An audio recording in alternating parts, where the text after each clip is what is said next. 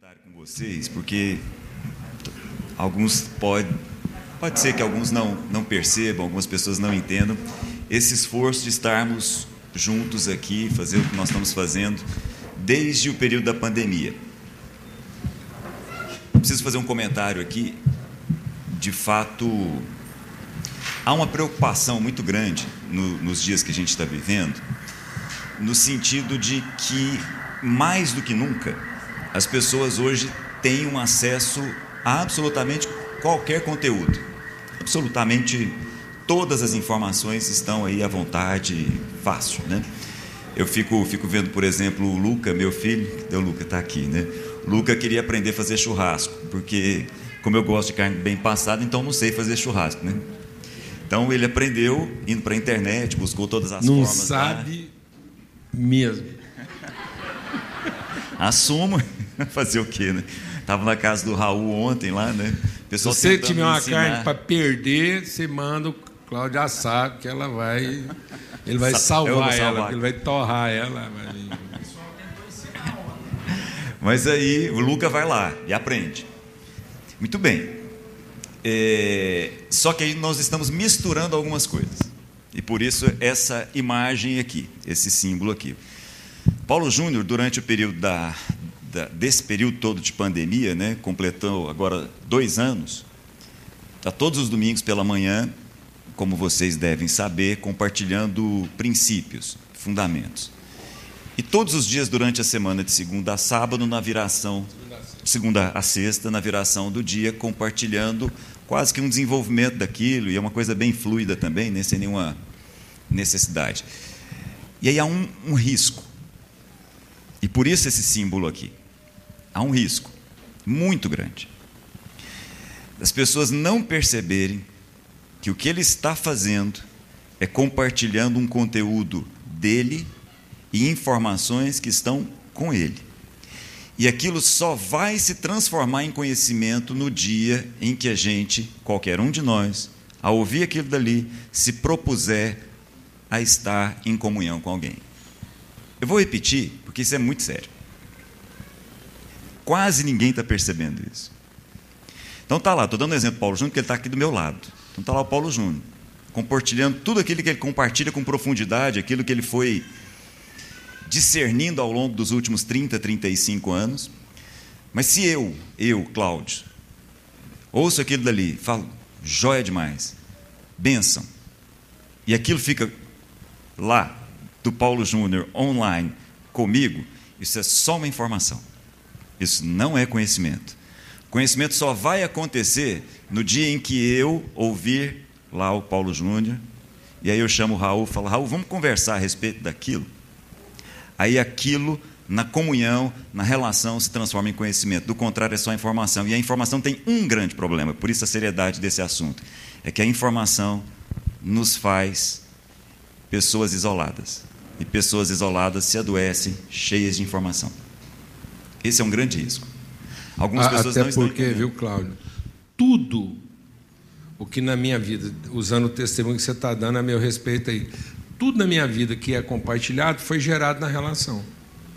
Então eu não estou compartilhando um conteúdo de domínio próprio. Não, eu sou representante próprio de um conteúdo. Eu me apropriei desse conteúdo que eu represento e assumir a responsabilidade de repartir ele na sua natureza.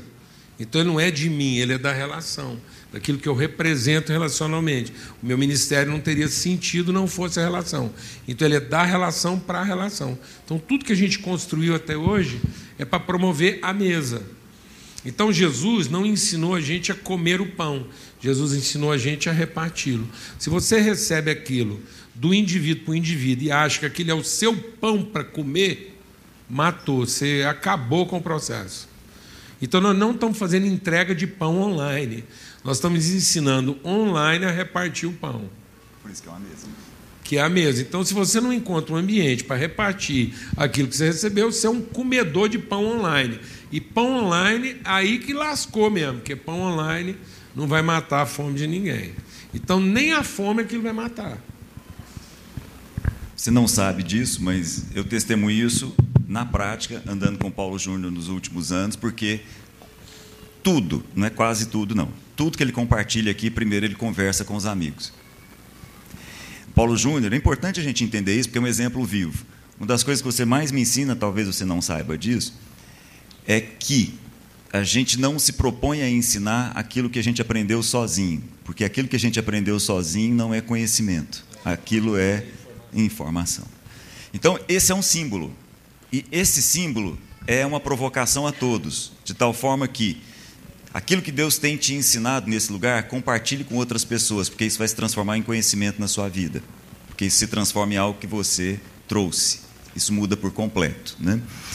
É, nós vamos ler daqui a pouco o, o Evangelho de Marcos, mas eu queria só fazer uma, uma introdução aqui, lá em Eclesiastes, aproveitando o comentário a respeito de Jó. O autor de Eclesiastes diz assim: Percebi ainda uma coisa debaixo do sol. Os velozes nem sempre vencem a corrida. Vocês concordam? Os fortes nem sempre triunfam na guerra. Vocês concordam?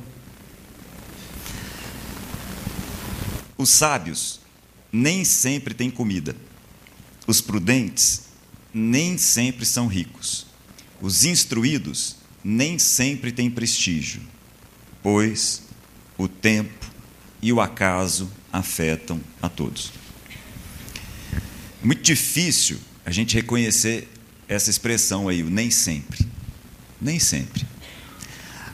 Por mais que algumas coisas na vida sejam relações diretas de causa e efeito, por mais que algumas coisas nas nossas vidas sejam óbvias, nem sempre é assim. Nem sempre as coisas são tão assim óbvias. Eu, eu, eu já comentei isso com vocês algumas vezes aqui, o, o, a sabedoria, sabedoria que Jesus vem expressar, a sabedoria que Jesus vem encarnar, segundo os judeus, ela tem alguns patamares, ela tem alguns degraus. E o primeiro é o óbvio. E de fato, algumas coisas são muito óbvias. Algumas coisas que, que é aquilo que o livro de Provérbios representa, a obviedade. O óbvio não significa algo simples, mas ele é óbvio. Fico vendo, por exemplo, um amigo meu me ligou, um jovem, quarenta e poucos anos, me ligou na segunda-feira de manhã, sete da manhã, ele me ligou me ligou não, me mandou uma mensagem falando assim, me arruma um apartamento para alugar que eu estou saindo de casa. Me mandou uma mensagem. Por que ele está me, me mandando mensagem para arrumar um apartamento para alugar? Né? Então eu vi que tinha algo ali. Eu liguei o telefone, ele atendeu na hora e estava saindo de casa. A gente conhece, a Luciana e eu os conhecemos há muito tempo, mais de 25 anos de relação entre os dois lá, eles casaram muito jovens. Estava saindo de casa. Falei, deixa eu entender isso, deixa eu conversar com você, vamos bater um papo, vamos entender isso com mais cuidado. Ele colocou aquilo tudo, falei, bom, precisamos conversar com a esposa dele. Chamei a Luciana, fomos conversar com ela, ela também foi contando. E é interessante como é óbvio. É muito óbvio, tem coisas que são a coisa mais lógica do mundo.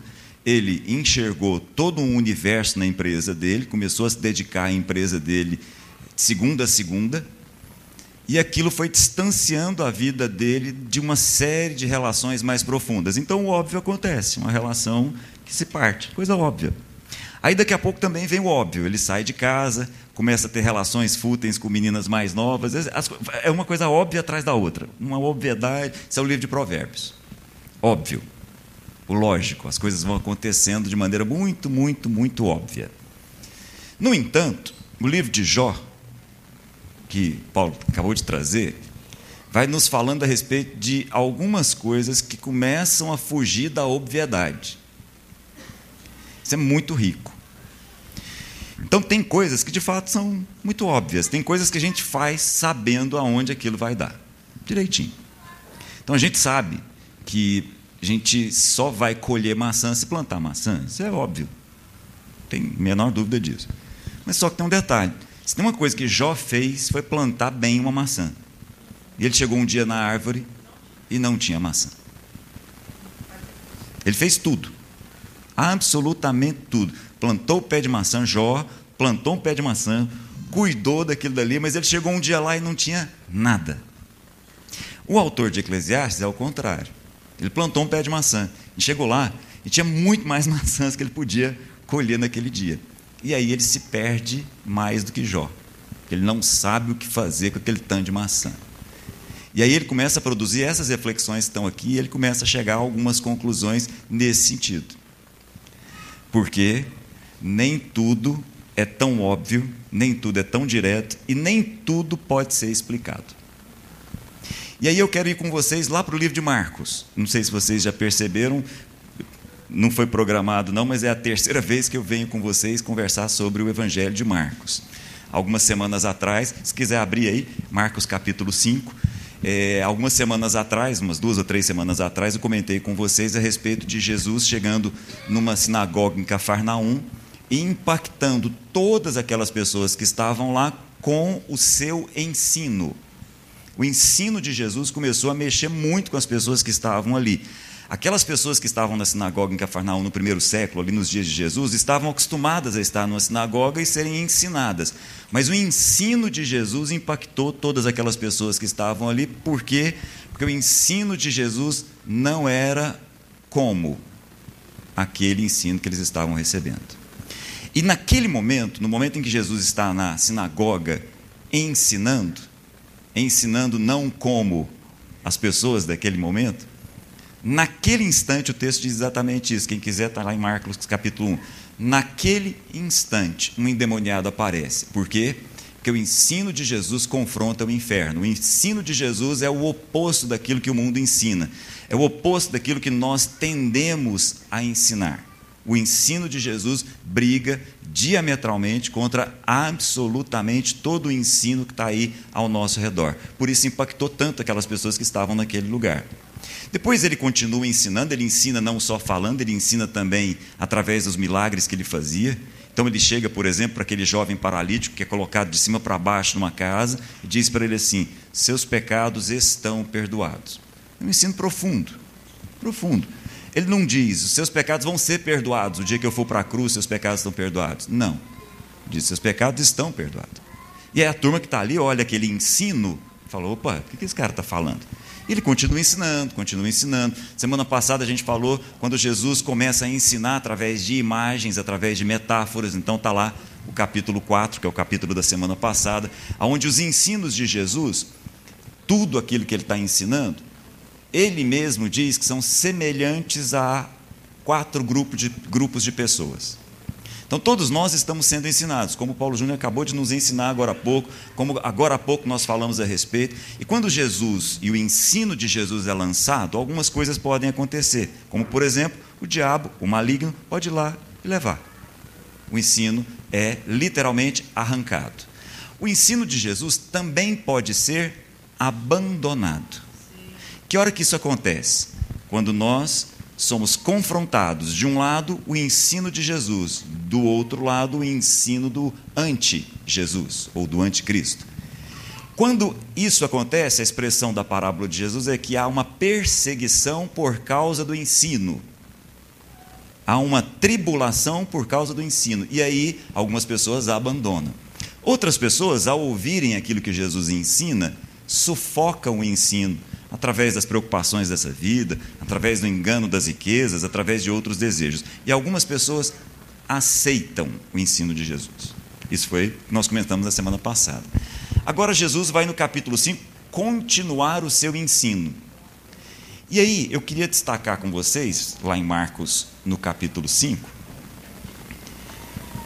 mas antes, o finalzinho, o capítulo 4, só para jogar uma luz aí. Finalzinho do capítulo 4, versículo 35 diz assim: Naquele dia, é, esse dia foi o dia que Jesus se propôs a ensinar as pessoas através de parábolas. Naquele dia, ao anoitecer, versículo 35, capítulo 4, Jesus disse aos seus discípulos: Vamos para o outro lado. Outro lado do quê? O outro lado do mar da Galileia. Na verdade, o lago de Genezaré ou o lago da Galileia. Então, Jesus chama a turma e fala assim: olha, nós vamos pegar agora, no anoitecer, um barco e vamos lá para o outro lado. Muito bem. O outro lado era uma região de não-judeus, de gentios, uma região que inclusive criava porcos, como a gente vai ver daqui a pouco. Uma região incomum. Com Jesus vai para o outro lado, ao anoitecer, há uma tempestade, uma situação que a gente conhece bem, e os pescadores que estavam no barco ali ficavam preocupados, então era realmente uma tempestade significativa. Mas eu queria só chamar a atenção de vocês para o seguinte: Ao anoitecer, Jesus toma um barco e passa para o outro lado. Aí ele chega do outro lado. E aí nós vamos para o capítulo 5. E aí no capítulo 5, eu vou pensar alguns versículos aqui. Primeiro, eles atravessaram o mar, passaram pela tempestade, Jesus acalmou o mar, deixou todo mundo sem entender nada, chegaram do outro lado. Eles atravessaram o mar e foram para a região dos Gadarenos ou Gerazenos, dependendo aí da sua versão. Quando Jesus desembarcou, um homem com um espírito imundo veio dos sepulcros ao seu encontro. Vou parar aqui. Vocês conhecem essa história, não conhecem? Bem conhecida, né? Bem conhecida a história. Eu não quero entrar na história em si. Eu queria só destacar o seguinte. Olha comigo o versículo 6. Quando aquele homem possesso, quando aquele homem endemoniado, quando aquele homem com o espírito imundo, né, são várias expressões diferentes, vê Jesus, versículo 6. De longe, ele corre e se prostra diante de Jesus. E grita em alta voz: O que queres comigo, Jesus, filho do Deus Altíssimo? Rogo-te por Deus, não me atormentes. Quem é que está falando? É o rapaz? Não. Ele está sendo só um corpo. Quem está falando aqui são os espíritos que tomaram conta daquele menino. Entenderam? Agora presta atenção. Sendo assim, quem é que se dobra diante de Jesus?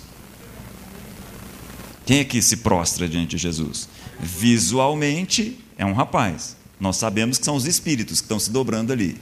E aí esses espíritos dizem assim: rogo-te por Deus. Interessante, né? Quem é que está falando? Os demônios que estão ali se prostram diante de Jesus e fazem um pedido. Olha que coisa.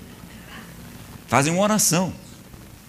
Se prostram diante de Jesus e fazem uma oração. A oração é simples. Não nos, nos, nos mande para outra região. Por Deus. Olha, isso é muito rico, gente os espíritos do mal que estavam ali tomando conta daquele homem se colocam diante de Jesus, prostrado, e rogam: Por Deus, não tira a gente dessa região, não. Deixa a gente ficar aqui. Manda a gente para aqueles porcos que estão ali. E aí, gente, versículo 12: Os demônios imploraram. Os demônios imploraram. Manda-nos para os porcos, para que entremos neles. E o versículo 13, o que, que Jesus fez? Permitiu. Então os demônios fizeram uma oração, fizeram um pedido, e Jesus atendeu. Estão entendendo? Vou continuar. Aí aquele menino que agora está limpo, aquele menino em pleno juízo, está ali e chama a atenção de toda aquela aldeia. Aquela aldeia se reúne e também faz um pedido para Jesus. A aldeia também, versículo 17, junta todo mundo lá, aquela turma que estava lá do outro lado, os não-judeus, se reúne. Também vão lá para Jesus e fazem uma súplica. Olha o versículo 17. Então o povo, o povo daquela região, começou a suplicar a Jesus. O quê? sai daqui. Entenderam? E Jesus atende. E Jesus atende. Na saída, o menino, o ex-endemoniado, também procura Jesus, também faz uma oração, também faz uma súplica. Olha o versículo 18. Quando Jesus estava entrando no barco, o homem que estiver endemoniado suplicava-lhe Deixa eu ir junto, deixa eu entrar dentro desse barco, deixa eu te seguir para o resto da minha vida. E Jesus não permite. e Jesus diz assim: não, vá para sua casa, vai lá para sua família, anuncia a essa turma toda o que, que o Senhor Deus fez por você e como teve misericórdia de você. O que, que eu estou querendo dizer? não dá para fechar essa conta. Não tenta fazer essa contabilidade. Não tenta olhar para isso e achar que é óbvio. Não tenta fazer conexões de A mais B igual a C, que não vai dar certo. Não vai rodar. Mas a história continua, porque Jesus entra no barco. Esse é um longo dia na vida de Jesus, o ministério de Jesus era intenso. No mesmo dia, ele volta, pega o barco, vai lá para o outro lado. Na hora que ele chega lá do outro lado, uma multidão que já conhecia, que aí voltou para terras judaicas, uma multidão já o conhecia. Na hora que ele para o barco, uma multidão vem, e aí de novo, um homem, Jairo, chefe da sinagoga. Aquela mesma sinagoga que ficou impressionada com o ensino de Jesus. Um dos chefes da sinagoga, versículo 22, chegou ali, chamando para Jesus. Vendo Jesus, o que, que Jairo fez? Prostrou-se, suplicou. Então, de novo, nós temos mais uma oração. De novo, mais uma pessoa se dobrando aos pés de Jesus e orando. Uma oração pela filha. E aí, essa oração, eu nunca vi Jesus deixar de responder. Uma oração pelo outro. Ah, é sua filha? Vamos lá. E aí vai. Como era uma multidão, multidão inteira vai junto com ele.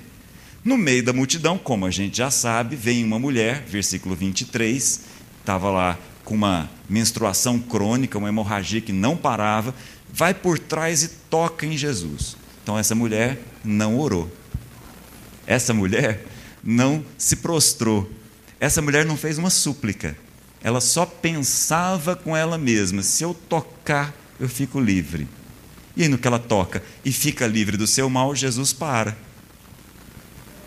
Então, olha onde eu quero chegar, antes de passar Paulo aqui.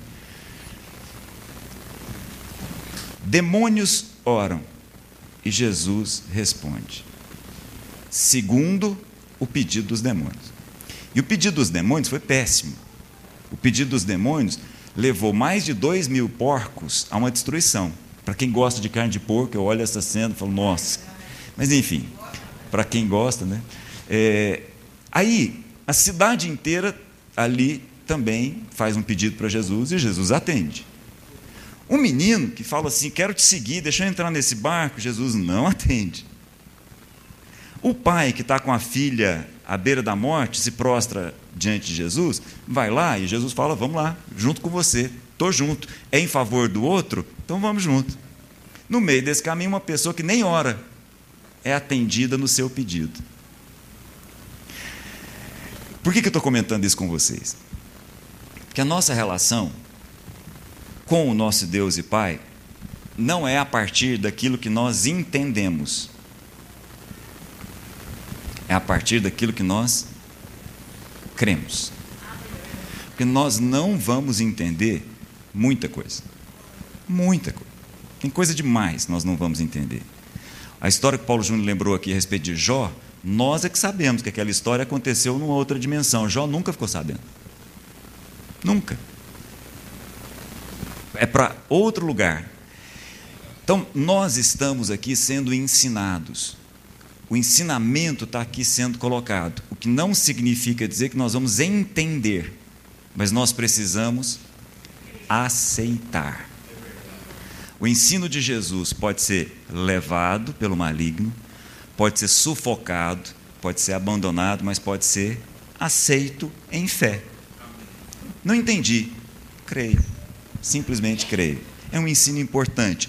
As nossas orações não são uma métrica para o tipo de relação que nós temos.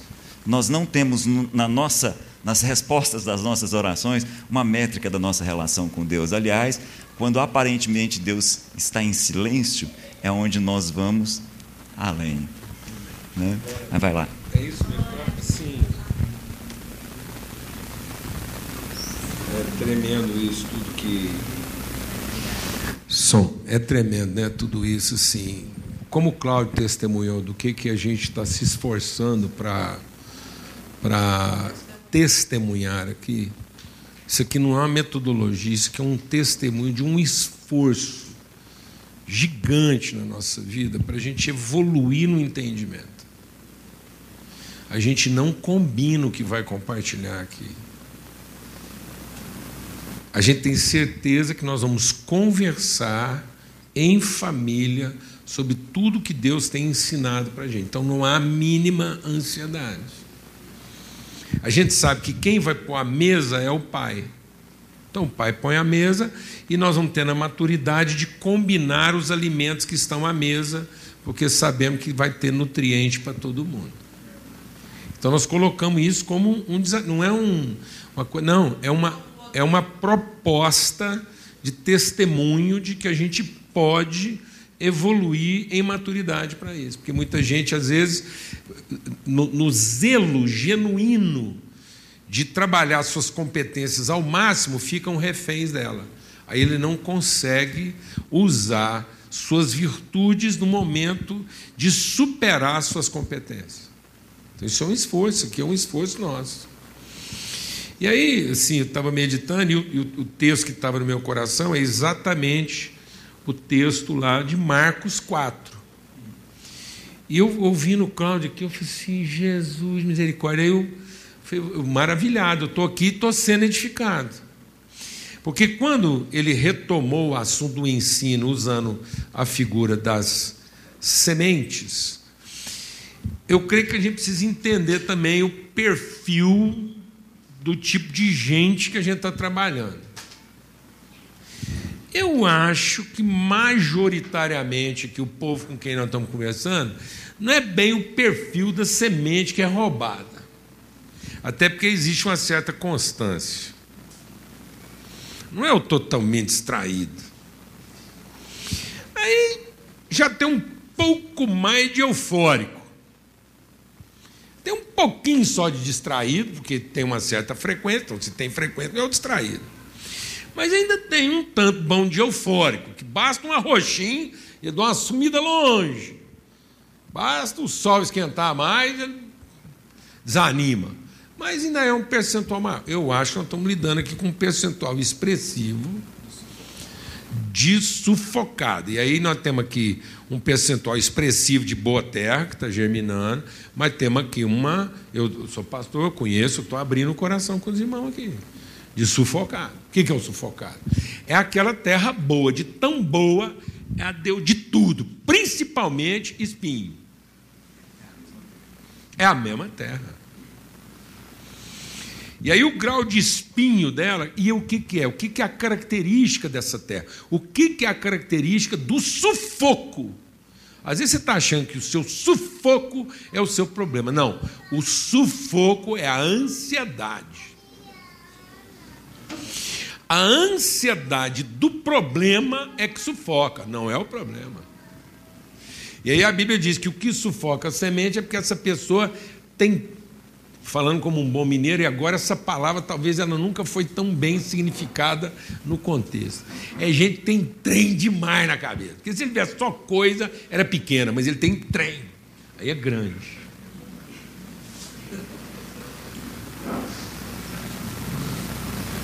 É muito trem na cabeça. Aí ele não tem foco. Ele é um hiperativo que está perdendo sua proatividade. Cuidado, porque sua hiperatividade pode estar sufocando a sua proatividade.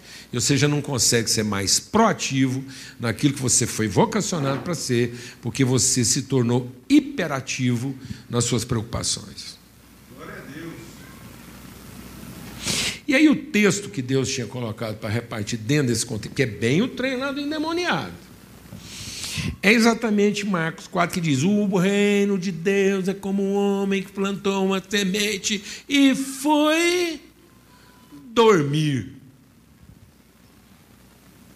Acordou, levantou e a semente germinou, não sabendo ele como. É aí que começa o embaraço é a gente, em vez de entender que nós temos a direção do processo, nós queremos ter o controle do processo. E foi por isso que o texto que o Cláudio introduziu aqui, que não está deixando você dormir, nós vamos entender por quê aqui, não está deixando dormir, por quê? Porque Deus te usou para um processo, mas a ansiedade sufoca. Aí você não completa o processo porque você está querendo completar ele, é controlar ele. E o texto de Eclesiastes qual foi? Nem sempre quem corre mais chega. Nem sempre o mais forte ganha. Nem sempre o mais sábio é eficaz. Por quê? Porque ele começa a controlar nas suas, confiar nas suas competências, em vez dele orientar o processo, ele quer controlar. E aí o que, que vence essa pessoa não é outro mais forte. Sabe o que, que vence o veloz, o forte, o sabichão? O tempo e o acaso.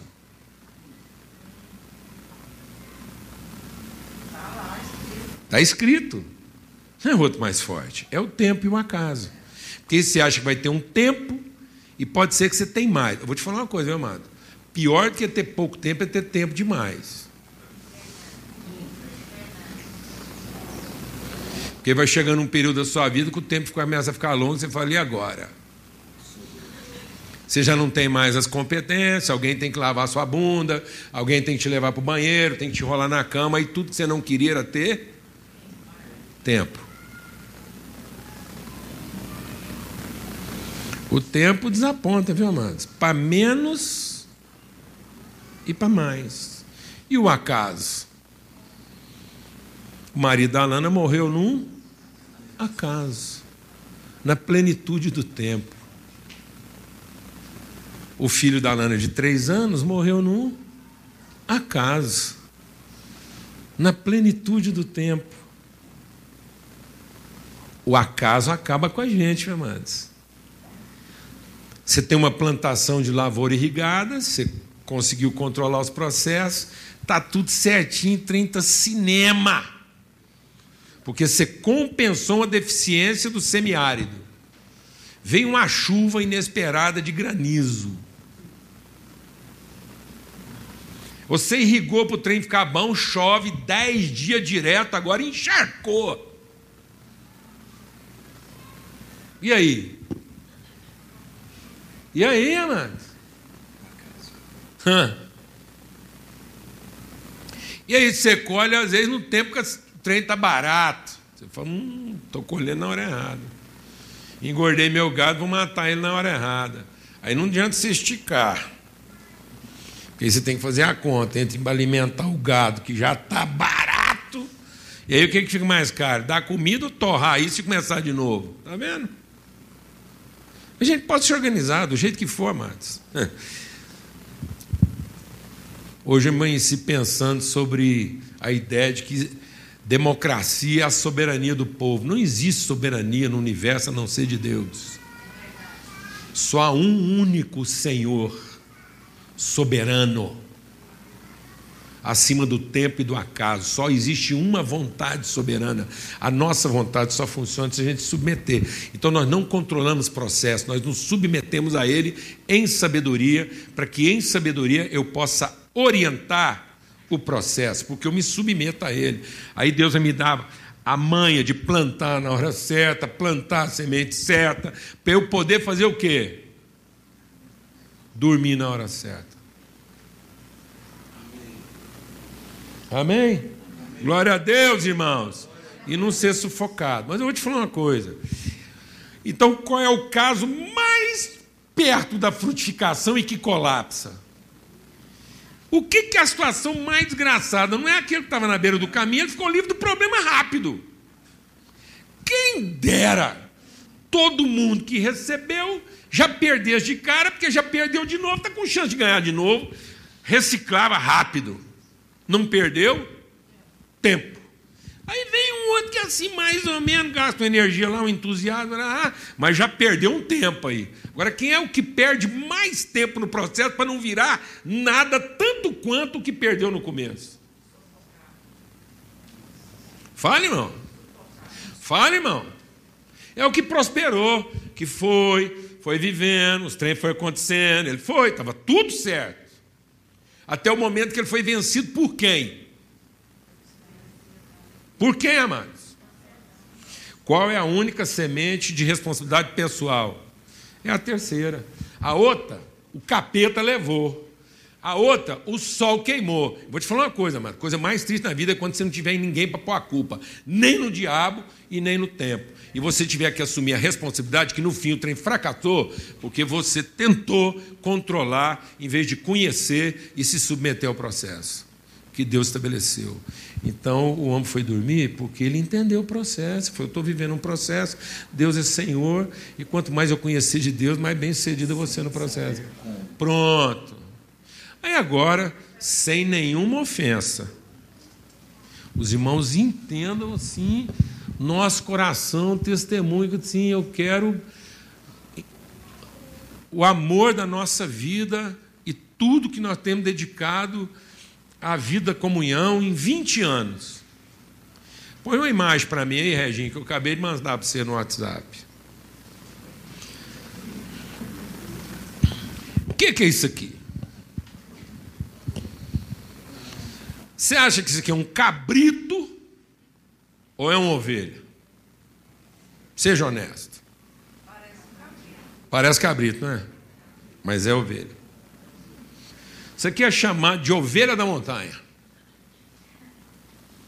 Que lá em João 10, Jesus diz assim: Eu tenho ovelhas de outro aprisco que eu vou buscar. Então nós temos um conceito de ovelha convencional. E como o Cláudio pensou essa ministração falando, oh, a conta não fecha, a conta não fecha. Então, o endemoniado gadareno que Jesus foi buscar no outro aprisco, é isso aqui, ó. Todo mundo achava que era cabrito, mas era ovelha. Porque ele ouviu a voz e se submeteu à voz. Só pode ser ovelha. Sabe o que, define a ovelha? Não é a aparência dela, é a submissão. As ovelhas ouvem a voz e se submete. Sabe uma das características que vocês falaram aqui ó, em Marcos 5? É que ninguém conseguia controlar aqui, ó, chamando nos montes e povo, e ninguém o conseguia amansar. Só Jesus para pegar uma ovelha dessa. Isso aqui investe em pastora, mas. Hum. Ovelha de montanha. E quem que é ovelha de montanha? Vou falar para você quem que é ovelha de montanha. Ovelha de montanha é aquela que um dia saiu do aprisco, e prosperou no agreste. Alguém conhece alguém aqui? Alguém sabe de alguma história parecida? De alguém que foi lá, lutou, batalhou, enfrentou, quebrou tropa, rompeu e pá, prevaleceu. Altaneiro no topo da montanha. Aí você olha e fala assim: rapaz, isso até pode ser ovelha, mas parece cabrito, que é forte, tem chifre. Desenvolver, olha o tamanho do chifre num trem desse. Se investe, a cabeçada, isso mata. Outra característica de ovelha montanha: não tem lã. Não. Você tem que pegar aquele trenzinho, mansinho, não. Isso é pura carne e músculo. Alguém que está entendendo o que eu estou falando? Não. Isso é luz, meu irmão. Vale lembrar, Paulo Júnior, que sim, chifre na nossa cultura ganhou outro nível de simbologia. É, né? não, Agora, aliás, ganhou uma é... simbologia oposta. Exatamente. Agora, chifre nesse contexto é símbolo de poder. Aliás, os que se autodenominam chifrudo porque foram traídos, roubaram a mulher dele, eles tinham que dizer assim: Eu fui descornado. Alguém foi lá e cortou meu chifre.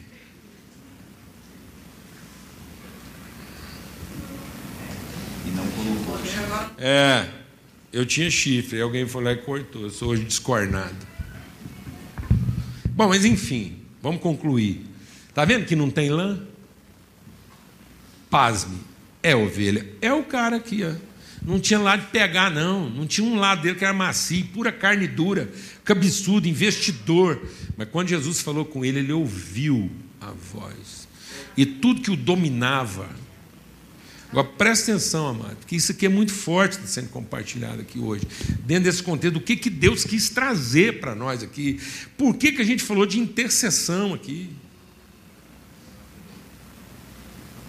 Por que, que a gente falou de intercessão?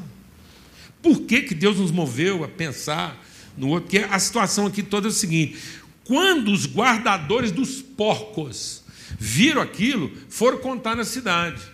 E olha que conta na cidade, eles foram na cidade falar sobre o endemoniado e sobre os porcos.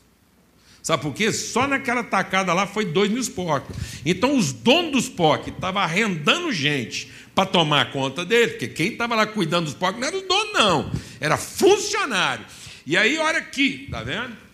Hora que a notícia chegou para os donos dos porcos, eles fizeram a conta. Se para cada endemoniado nós tiver que gastar dois mil porcos, nós estamos quebrados. Nós é que sabe o tanto de demônio que tem aqui nessa cidade. Se para desendemoniar for um porco para cada demônio, acabou o negócio. Então tem gente que começa a fazer a conta. Porque agora nós temos gente que parecia ovelha, mas é cabrito.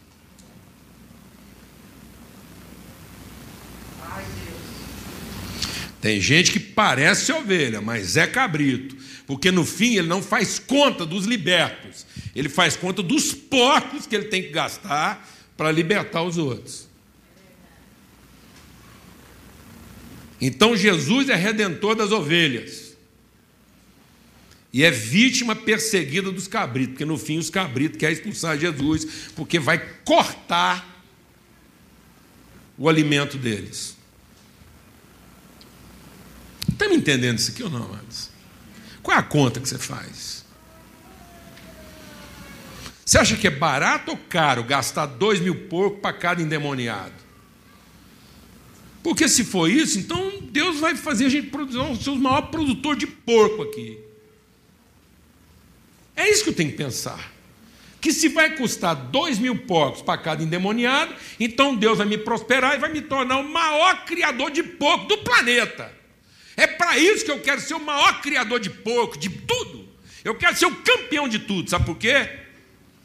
Porque eu quero investir na libertação dos outros. Eu não quero ser dono de porco. Eu quero ser libertador de endemoniado, para que aqueles que se pareciam cabrito possam de fato ser conhecidos como ovelhas. Essa é a minha prosperidade. Nós não somos criadores de porcos, nós somos libertadores de endemoniados. Não interessa quantos porcos nós vamos ter que gastar, glória a Deus. Acabou, a conta inverteu. Amém, irmãos? Então, assim, em nome de Cristo Jesus, o que está sendo. E aí você vê, quando a gente entende isso, quando a gente entende que finalmente uma ovelha ouviu sua voz, aí ele não vai ficar atrás do benefício. Jesus fala: não, você entendeu? Quem entendeu? Então agora vai lá, salva mais gente. É você que vai ficar aí para salvar esse povo que não dá conta de mim, mas vai dar conta de você. E é isso que a gente está tentando ensinar para algumas pessoas. Tem lugar que, às vezes, como pastor, eu não vou ser recebido. Porque as pessoas já me viram como pastor. E aí eu sou refratário. Mas você, que foi liberto, que entendeu, que tem autoridade nesse lugar, pode cuidar de pessoas que às vezes a gente não consegue mais. Se você entender por que, que Cristo quis te alcançar. Porque agora pronto, tem um Cristo lá em Gadar. Ele deixou alguém lá. E quem que ele deixou lá? A ovelha que tinha cara de cabrito. Mas liberta, porque ouviu a voz. Então agora ele tem chifre, ele é cabeça dura então ele consegue enfrentar aquele povo, glória a Deus. Então ele vai usar agora todas as características que eram de cabrito para enfrentar aquele. Agora aquele povo que aguente. Quem Jesus largou lá. Amém? Eles mandaram Jesus embora, eles não sabem o que, Jesus largou. Posso ouvir uma amém, mas? É isso nós temos que entender. Senão nós estamos querendo controlar o processo em vez de nos submeter a ele e entender a graça de Deus a nosso favor. Amém? Está claro isso? De modo que quem ouve a voz é ovelha e assume a sua responsabilidade. Deus não vai te cortar o chifre, não vai fazer você ter cara de ovelha, mas já que você é ovelha, você consegue vencer numa terra de cabritos. Amém? Amém. Aleluia. Glória a Deus.